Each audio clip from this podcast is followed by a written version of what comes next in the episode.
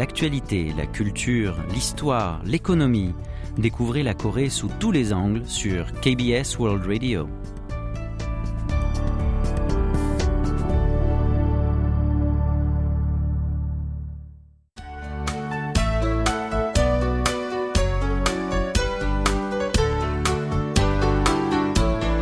Séoul au jour le jour.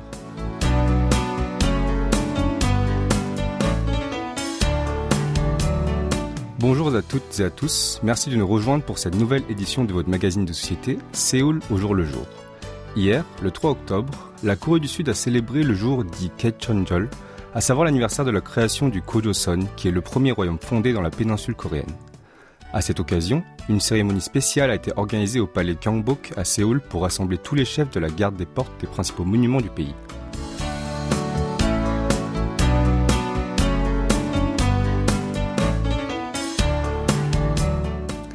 Cet événement a été programmé par l'administration du patrimoine culturel CHA et la Fondation du patrimoine culturel de Corée KCHF.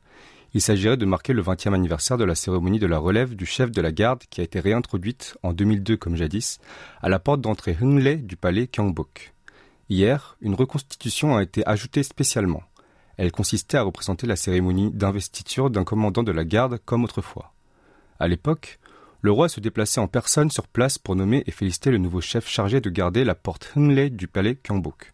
Selon les chroniques officielles des rois de Choson, c'est le roi Yejong qui a adopté le dispositif du commandant de la garde lors de la première année de son règne, à savoir en 1469. À la cérémonie spéciale d'hier ont été invités d'autres personnes qui jouent ou ont joué le rôle de commandant de porte d'autres palais royaux à Séoul, notamment ceux du palais Doksu, là où la cérémonie de la relève du chef de la garde a été organisée pour la première fois en 1996, et ceux de la porte Tonhua du palais Changdok, le palais le plus aimé des rois de Joseon. D'autres sont venus de plus loin. Par exemple, comme le gardien en chef de l'ancienne administration de Joseon sur l'île méridionale de Jeju, et celui qui veille symboliquement sur la porte d'entrée à l'aéroport international d'Incheon. C'était aussi l'occasion d'apprécier la danse royale dite Ka In Chon Moktan, sur la musique traditionnelle et la danse du sabre transmise dans la région de Jinju. Si un tel spectacle vous intéresse, voici une représentation de ce genre programmée jusqu'au 16 octobre prochain. À la porte Tonhua du palais Changdok, une cérémonie de la garde se tiendra à 10h et à 14h et celle de la sentinelle à 11h et 13h chaque jour. Elle devrait vous permettre de découvrir la culture de la garde royale et l'arsenal militaire à l'époque du roi Jongjo vers la fin du XVIIIe siècle.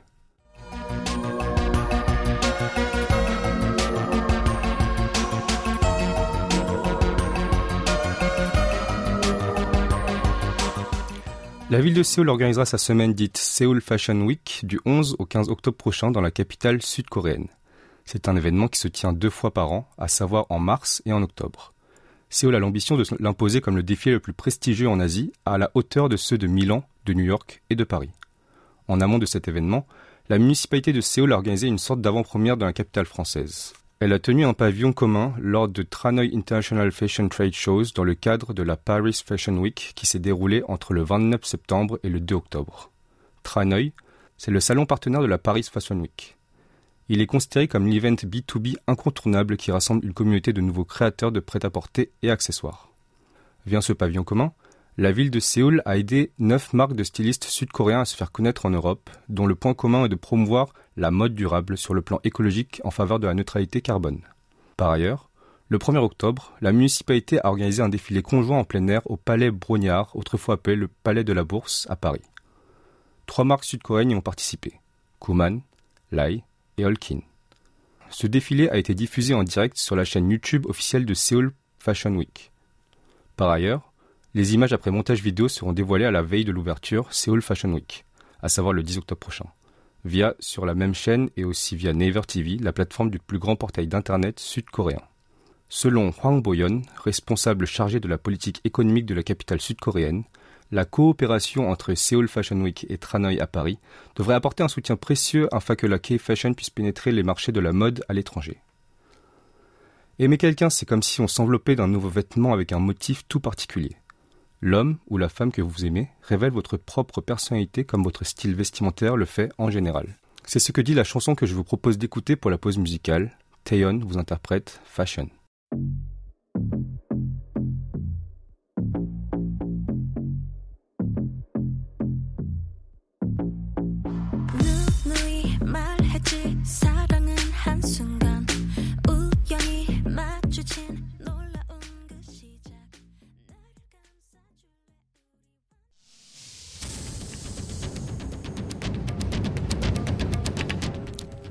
Avez aimé Vous avez détesté Vous avez adoré Faites-nous part de vos réactions en nous écrivant à french.kbs.co.kr.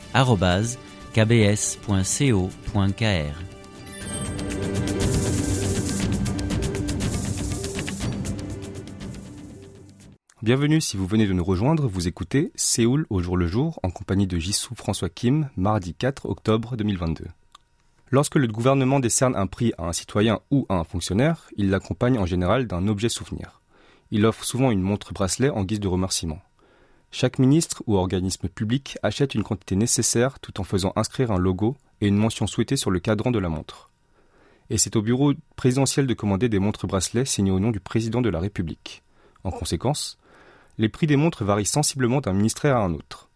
C'est ce que révèle le rapport de Chang Woo-tek, un député du Parti du pouvoir du peuple et membre de la commission parlementaire des affaires de l'Intérieur, a reçu du ministère de l'Intérieur. Selon ce rapport, le ministre de l'Éducation a acheté son bracelet offert en guise de récompense à un prix de 22 000 won, soit 15 euros. Quant au ministère de la Défense, il a acquis le sien à 30 000 won, soit 21 euros. Le prix d'acquisition peut varier au sein d'un même organisme. Au service national du renseignement, NIS, il va de 40 000 won à 100 000 won, soit entre 28 et 70 euros. Un autre exemple, au ministère de l'Intérieur, la direction du projet dit Nouveau village à l'étranger a acheté 400 montres bracelets pour un prix unitaire de 30 000 won. Mais la direction en charge de l'entraînement pour lutter contre les catastrophes naturelles a acquis une petite quantité au double du prix. D'après le ministère, si les prix à l'unité varient ainsi, c'est parce que chaque direction ou service commande une quantité nécessaire tout en choisissant la spécification et le design de la montre à chaque fois. Changwoo-tek a critiqué une telle situation. Selon le député, il ne devrait pas y avoir de discrimination pour ceux qui reçoivent une montre bracelet en guise de récompense de la part du gouvernement, et il serait donc approprié de confier au ministère de l'Intérieur la tâche d'acquérir un modèle identique de cet accessoire pour tous les organismes de l'exécutif. Par ailleurs, Certains bracelets ainsi offerts laissent à désirer en termes de qualité. Sur ePeople, la plateforme en ligne qui est censée recueillir les requêtes de la part des citoyens, certains se sont plaints de la défectuosité de leurs montres signées au nom du président de la République. Par exemple, l'un d'entre eux en a reçu une à l'occasion de sa retraite et il a déploré que la grande aiguille et la petite aiguille ne fonctionnent pas du tout sur le cadran de sa montre. Le député Chang a qualifié un tel défaut de honteux. Il a souligné la nécessité de bien gérer la qualité des montres à offrir en guise de récompense et le ministère de l'Intérieur a précisé avoir fixé le budget concerné à 1,3 milliard de won, l'équivalent de 920 000 euros pour l'année prochaine, soit une hausse de 350 millions de won ou 247 000 euros afin de régler le problème des montres défectueuses.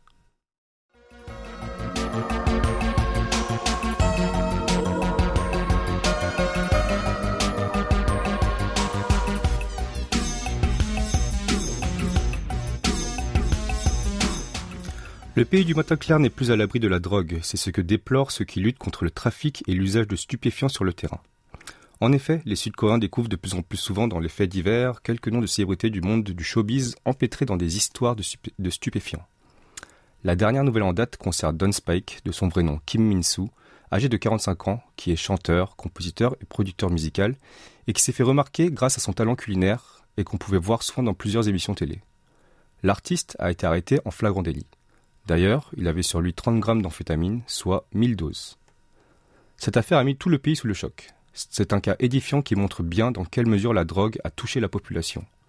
Selon les données du ministère public, le nombre de ceux qui ont commis un délit d'usage de trafic de stupéfiants a atteint plus de 10 000 personnes au cours de ces sept premiers mois de cette année, alors qu'il était d'un peu plus de 16 000 individus en 2021.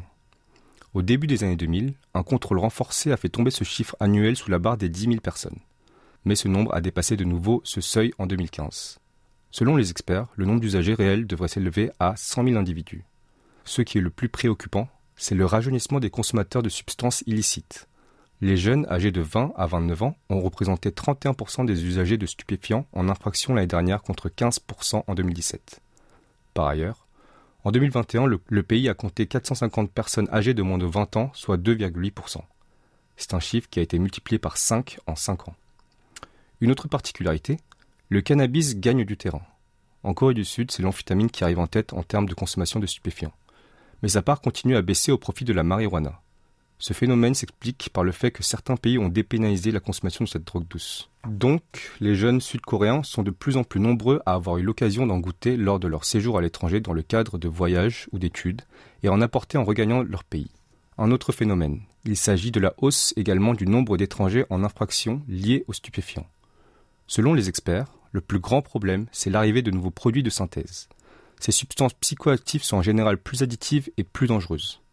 Pour lutter efficacement contre la drogue, il faudrait savoir repérer rapidement les nouveaux stupéfiants et les inscrire sur la liste noire. C'est un nouveau défi qui rend plus difficile la tâche des autorités policières et judiciaires sur le terrain. Certains comparent l'amour à une addiction dangereuse. Écoutons pour la pause musicale Overdose interprétée par EXO.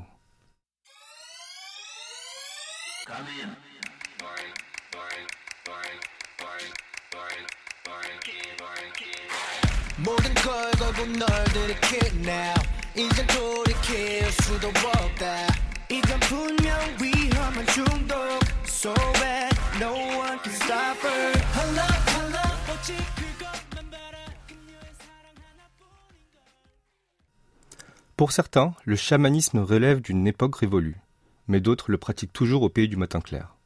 Ils n'hésitent pas à en dépenser une fortune pour cela. Parmi eux, quelques-uns ont regretté d'avoir eu recours à un service chamanique et voulaient ainsi récupérer la somme payée, mais en vain. C'est ce qui s'est passé à Ulsan, ville située dans le sud-est du pays. L'affaire remonte à 2016. À l'époque, trois personnes ont fait appel au même chaman et celui-ci lui a facturé à chacune son service un prix allant de 55 à 65 millions de won, soit 39 000 à 46 000 euros, en contrepartie de l'organisation d'un rite d'invocation des esprits et de l'achat d'un talisman sous forme de portrait de Dharma.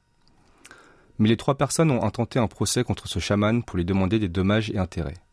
Elles se considéraient comme victimes d'un mensonge ou d'une menace proférée par ce chaman. Selon eux, celui-ci leur a dit comme suit. Il faudra organiser une séance d'exorcisme traditionnelle, goutte. Sinon, un malheur comme un problème de santé ou de sécurité arrivera à votre famille. Or, le tribunal régional d'Ulsan a débouté les trois plaintifs au motif d'insuffisance de preuves. D'après la justice, le chaman s'est contenté de dire tout simplement qu'un malheur risque d'arriver à la famille du client, sans préciser davantage quel événement particulier pourrait survenir pour lui infliger des préjudices. Autrement dit, ça fait partie des propos couramment tenus par ce genre de personnes. Selon le tribunal, il est difficile de considérer cette parole comme une menace réelle. Pourtant, le défendant en question avait fait l'objet d'un conseil disciplinaire des chamans dans le cadre de la même affaire. Il a été sanctionné par ses confrères pour avoir trompé ses clients. Or, le tribunal régional d'Ulsan a remis en cause la procédure de ce conseil disciplinaire professionnel. Selon lui, ce dernier n'a pas pris en compte la défense du chaman incriminé, ce qui lui ferait perdre sa crédibilité. Bref, la justice a estimé que cet homme spirituel a offert une prestation sur demande des trois plaintifs et qu'aucun argument ne conforte qu'il a trompé ses clients.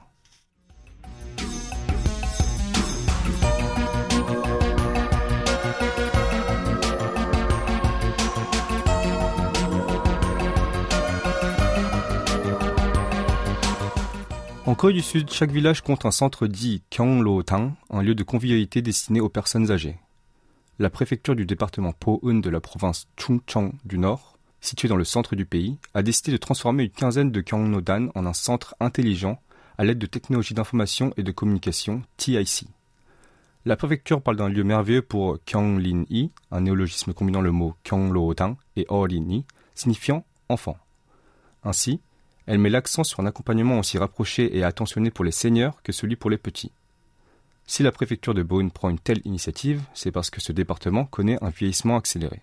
Selon les chiffres comptabilisés le mois dernier, la population de Beaune s'élève à 31 714 habitants et 37% d'entre eux sont âgés de 65 ans ou plus.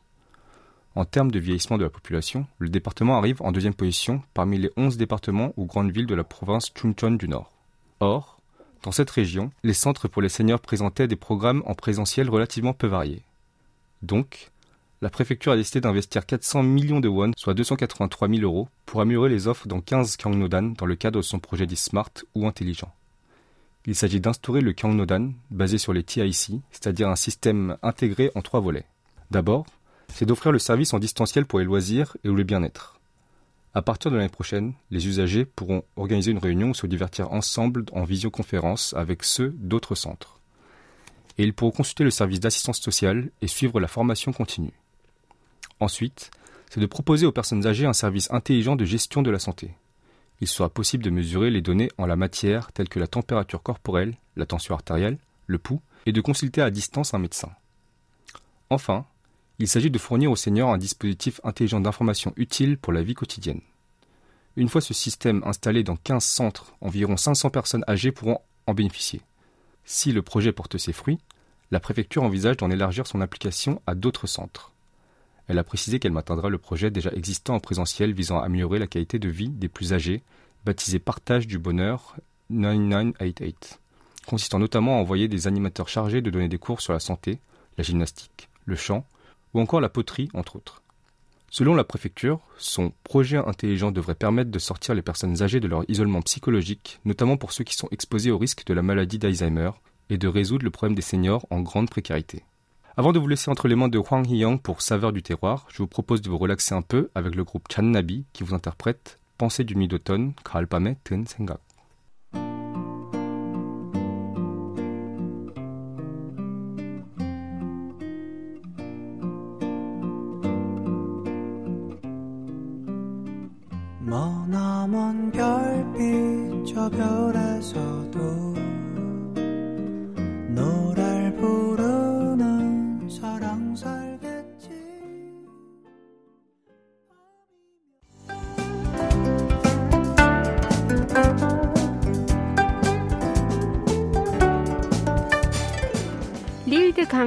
Qui fait partie de la ville d'Incheon, est une zone historique du pays du matin clair. Par exemple, durant le royaume de Goryeo entre le Xe et le XIVe siècle, cette île entourée de mers de ses trois côtés à l'extérieur et constituée de montagnes profondes à l'intérieur jouait le rôle de la capitale durant près de 40 ans pendant les invasions mongoles.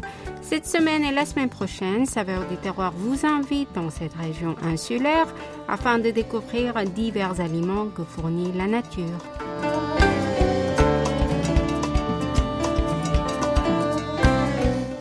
Sur l'île de Kanghwa, il existe beaucoup de plaines le long des eaux maritimes, parmi lesquelles Mangwolpyeong est la plaine la plus vaste située au nord-ouest. Ce qui est surprenant, c'est qu'il s'agit d'un terrain asséché gagné sur la mer. Selon les agriculteurs sur place, vu les conditions naturelles dont la brise marine appropriée et l'écart de température significatif entre le jour et la nuit, les cultures y poussent bien et deviennent particulièrement délicieuses c'est peut-être pour cette raison que le riz de Kanghua est particulièrement valorisé, notamment pour sa haute teneur en sucre. Monsieur Han est un jeune agriculteur qui a opté pour la culture bio afin de profiter des aliments pour être en bonne santé et de protéger la il a voulu préserver l'esprit des ancêtres qui ont réussi à transformer les mers en terre. En retournant dans son village après le travail matinal dans sa rizière, il va chez ses grands-parents pour partager le riz bien frais qui vient d'être décortiqué. Le riz qui est transparent et clair d'apparence est particulièrement succulent.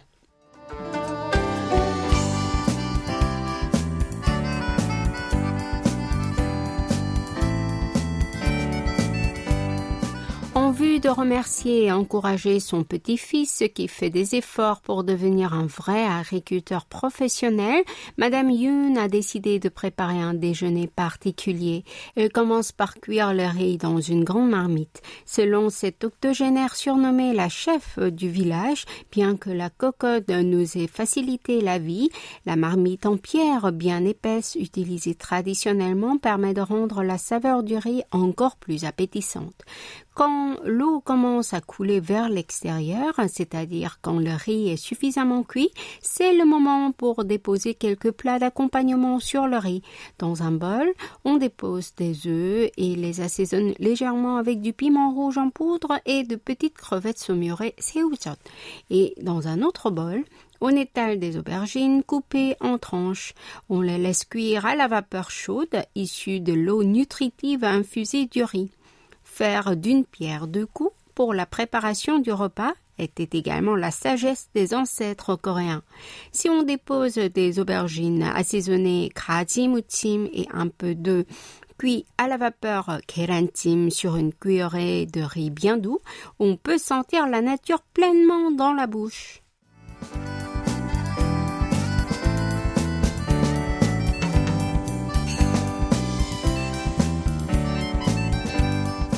Ce n'est pas tout avec les courgettes, un ingrédient banal que l'on peut trouver partout dans cette région rurale. Madame Yun prépare un plat liquide appelé 돼지고기 호박 젖국 de style local.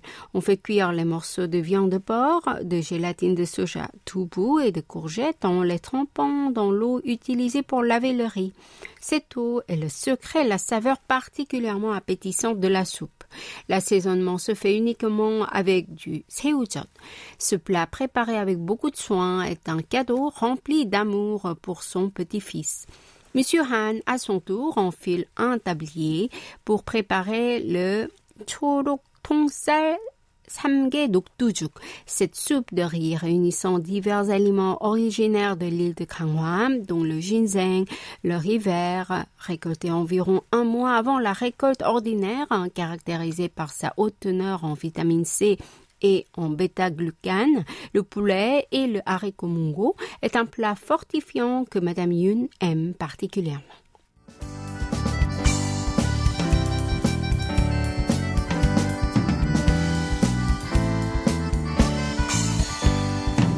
Notre voyage culinaire à l'île historique et naturelle de Gwanghwa se poursuit la semaine prochaine.